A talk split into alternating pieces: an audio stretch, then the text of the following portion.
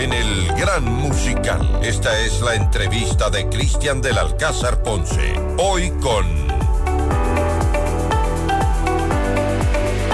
Muy bien, listos para nuestra primera entrevista en este nuevo año 2024. Hoy es 2 eh, de enero y llega gracias a Nescafé Gold. Hoy comenzamos nuestro primer día de actividades del año con el delicioso Nescafé Gold, que la verdad no lo cambio por nada, por su aroma intenso, delicioso sabor, que es perfecto para acompañar nuestras mañanas. Y tú ya probaste café Nescafé Gold. Encuéntralo hoy mismo en tu tienda más cercana a tan solo un dólar. Un dólar. Muy bien. Estamos ya con Santiago Basabe, eh, reconocido analista político, gran amigo de FM Mundo, de Notimundo. Mi querido Santiago, en primer lugar, que tenga un muy buen año 2024. Felicidades, ¿cómo está? Bienvenido.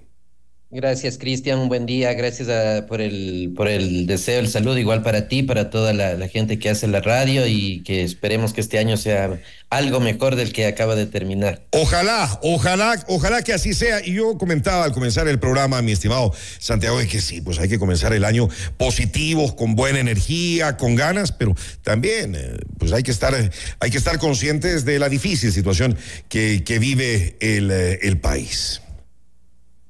Sí, efectivamente, el país vive una situación complicada. Este va a ser un año de, mucha, de mucho movimiento, es un año electoral, empieza muy pronto, ya en el mes de febrero. Eh, ¿Ya lo considera usted año electoral, Santiago, aunque las elecciones sean en eh, febrero 2025? Lo que tendremos este año, al parecer, es consulta popular, las preguntas estarían por anunciarse. Claro, pero ya el, a partir de febrero ya empiezan los preparativos, la convocatoria. Eh, que tiene que hacer el Consejo Nacional Electoral, los movimientos políticos empezarán a hacer eh, cálculos, quizás no en febrero propiamente, sino un poquito más adelante. Eh, tenemos un presidente que va a estar por, por unos pocos meses en el gobierno y que además anuncia ser candidato, además la consulta popular que habías planteado. Entonces son una serie de, de eventos políticos que están atravesados también por otras cuestiones de orden económico, ¿no? La, crisis enorme que vive el, país en ese aspecto y el tema de fondo que, que, todos sabemos que es la inseguridad, que seguramente es el tema que más preocupa ahora mismo a la, ciudadanía. ¿Cómo le ve usted al, al presidente Daniel Nova? Lleva mes y medio en, en funciones, pero no sé, personalmente cada vez tengo más dudas. Bueno, es un presidente que está aprendiendo a gobernar, que está asentándose en el poder, que le va a llevar algunos meses más a hacerlo. Eh, prueba de ello es que en, muchos cargos claves y fundamentales eh, se designaron hace muy poco las autoridades, en algunos cargos todavía no se han designado autoridades. Eh, a, esa dificultad que tiene para aprender a la, vida política del gobernante se suma el, tema electoral que, que hemos mencionado sería mucho más sencillo para él si es que fuera un presidente que abiertamente se habría declarado como un presidente de transición, que va a dirigir al país durante este tiempo, va a generar cierta estabilidad y luego se va a retirar. No es el caso, él va a ser candidato, entonces todas las acciones del gobierno hay que leerlas en clave electoral, desafortunadamente. Es un presidente candidato entonces para usted, Santiago. Lo es porque él mismo lo ha dicho, él mismo ha dicho que, que, va a ser candidato, entonces el problema de ser un presidente candidato está en que las decisiones importantes para el país, trascendentales para el país, ese tipo de presidentes no las puede asumir porque implica un costo electoral y siempre están pensando en el proceso electoral, por citar un caso. Yo veo muy difícil que en este tiempo, siendo él candidato, pueda tomar una decisión firme y radical como el país merece y necesita respecto al tema de los subsidios a la gasolina. Quizás no eliminarlos, pero al menos focalizar. Es un tema clave, pero dudo mucho que se lo haga. El tema de la reforma al Código Laboral. Tenemos una ley laboral de hace casi 100 años. Es imposible que el país pueda continuar así. Tenemos un problema en la seguridad social enorme respecto al IES. Entonces, mira, esos son tres temas de fondo, pero que yo tengo muchísimas dudas que él siendo candidato vaya a asumir algo que le puede generar un costo político importante. Entonces, eh, por eso decía al inicio, será un año de, mucho movimiento, de mucho ajetreo, pero desafortunadamente creo que los temas grandes y, más importantes de la, vida política y de la vida económica difícilmente se van a asumir. Claro, es que, es que hay algunos problemas. Primero, bueno, hay falta, la, falta de experiencia, ¿no? Eh, que, que, eso se puede ver. El corto tiempo que usted menciona. Y número tres, ¿cómo puede, cómo puede hacer un buen gobierno si no hay plata, si no hay plata, si no hay dinero para nada. Eh, incluso hemos visto que el eh, ministro de Finanzas está llamando a una de las compañías más grandes del país para que haga su adelanto de impuestos, a esta y, y otras, para que por Dios adelanten el pago de impuestos para poder pagar los sueldos. Qué bárbaro, al punto que hemos llegado, Santiago. Sí, y desafortunadamente el tema económico no se lo puede endosar al presidente Novoa. Ha asumido un país que tiene, tiene ese problema y eso tenemos que ser conscientes. Así le dejaron, claro. Que está tratando de hacer lo que se puede en medio de lo que se puede. Pero creo que hay otras cosas que también se podrían eh, tomar medidas. Quizás no son de tan corto plazo como pedir el adelanto del pago del impuesto que mencionabas, pero, por ejemplo, el tema, eh, uno de los temas graves del país es la ausencia de pago de impuestos. El país es de los, de los países de América Latina con mayor evasión tributaria. Y el tema de la evasión tributaria no es del profesional clase media, el médico, el arquitecto, el ingeniero, el abogado, son, son las grandes cuentas. Ahí es donde está concentrada la, evasión. Quizás una decisión en ese sentido que no necesita ley, sino pura decisión política, podría ayudar insisto, no en el cortísimo plazo, desde luego, pero podría ayudar a solventar al menos en el mediano plazo este enorme problema fiscal que ahora mismo, mismo tiene el país. Pero nuevamente se atraviesa en medio de todo esto el tema electoral y yo creo que ese va a ser el principal fantasma que va a tener que asumir el presidente Novoa cuando intente emprender en reformas que puedan generar cambios no de coyuntura, no superficiales, sino que tengan algo más de trasfondo. Estoy completamente de acuerdo con usted. En lugar de que pidan eh, que, por favor se anticipen pagando el impuesto a la renta eh, de este año lo antes posible, que cobren a quienes no, no, pagan sus impuestos y, que están muy bien ubicados quienes son además. Santiago, la mayor preocupación de los ecuatorianos, estaba revisando datos en la mayoría de sondeos eh, que se han hecho los últimos días del 2023, sigue siendo la preocupación de todos, de todos los ecuatorianos, el tema de la inseguridad. Ojalá que, ojalá que de verdad haya un plan eh, Fénix, como lo, han, como lo han llamado, un plan para combatir la inseguridad en este país y que, y que se comiencen a ver los resultados ya pronto, porque no damos más.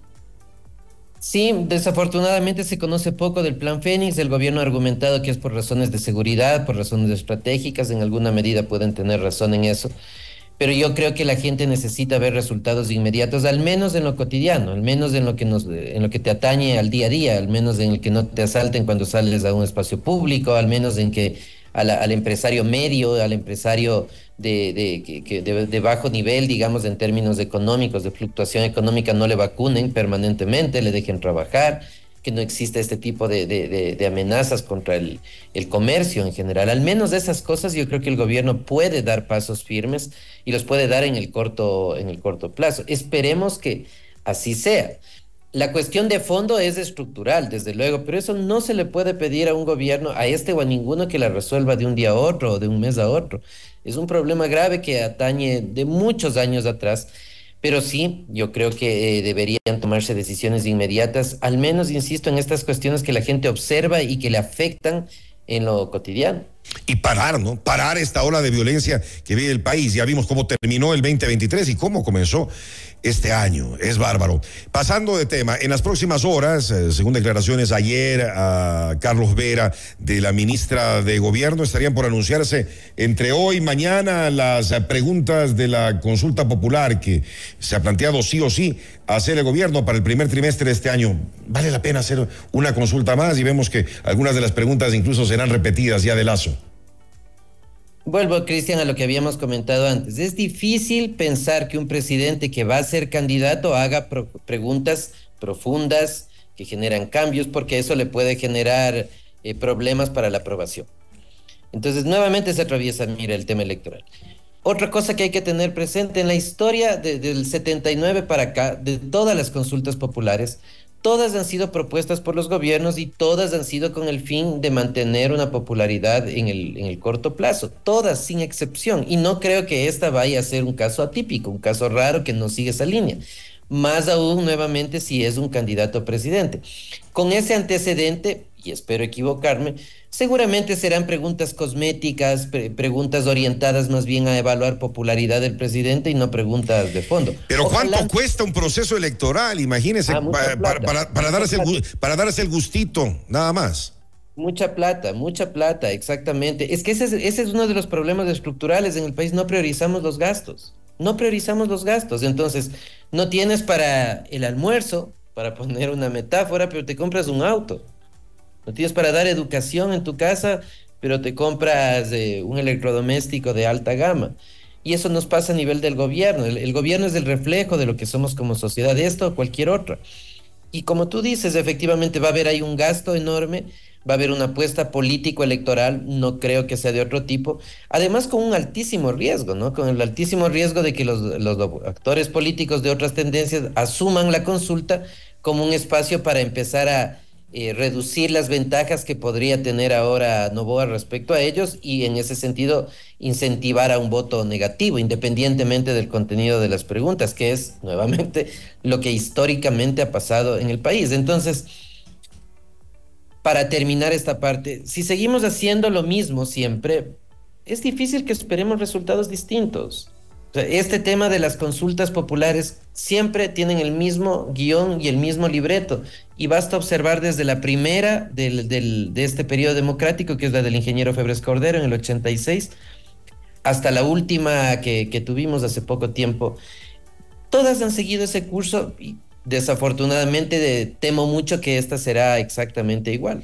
Bueno, estemos, estemos pendientes en las próximas horas de conocer esas preguntas que tienen que ir primero a la Corte Constitucional, ¿verdad?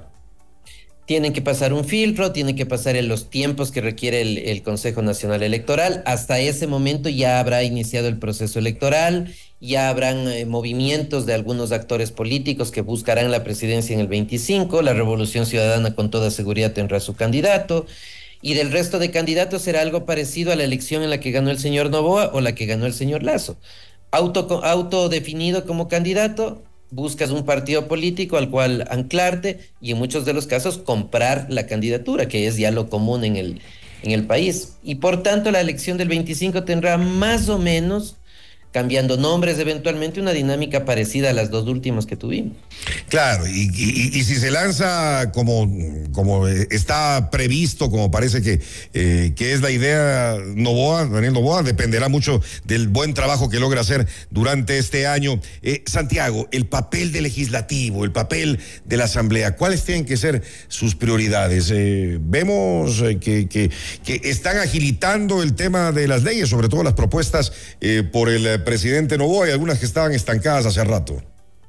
Sí, sobre todo las leyes económicas urgentes del presidente. La primera pasó sin, sin mayor problema. Se esperaría que la segunda pase de la misma manera. En ese sentido, creo que el presidente aprovecha estos primeros meses de buena relación con el Partido Social Cristiano y con la Revolución Ciudadana. Tengo serias dudas que esa, que esa luna de miel dure mucho, porque se conoce históricamente cuál ha sido el comportamiento tanto de social cristianos como de Revolución Ciudadana. Entonces, esta aparente calma o, menos tensión que existe entre Ejecutivo y Legislativo no durará mucho tiempo más, nuevamente por la, por la llegada del calendario electoral. Y en los temas más amplios, yo no veo tampoco que esta asamblea sea muy diferente de las anteriores, no solo en conformación de bancadas, sino también en el nivel del debate, de la discusión. El país tiene un problema serio, enorme de liderazgos políticos partidistas. Eh, los últimos líderes están en franca retirada y, son líderes de los noventas. Y ahora mismo la, renovación es, mínima, desafortunadamente, y eso se refleja en la discusión que uno puede puede observar y puede, puede palpar en la Asamblea. El sistema judicial ecuatoriano nos queda debiendo tanto. Mire todos los escándalos que han salido en los últimos días eh, con este famoso caso Metástasis. ¿Qué se puede hacer en este 2024 con, con la función judicial? Tú puedes cambiar en el, en, el, futuro inmediato nombres, cambiar a Juan por Pedro, a María por Luisa, pero eso no cambia el problema de fondo. El, problema, el, el sistema judicial tiene un problema estructural que no solo tiene que ver con las personas. Y esos cambios son los que desafortunadamente a nadie le interesa realizar. Por citar solo uno, en el Ecuador no existe una escuela judicial para acceder al poder a, ser juez o fiscal.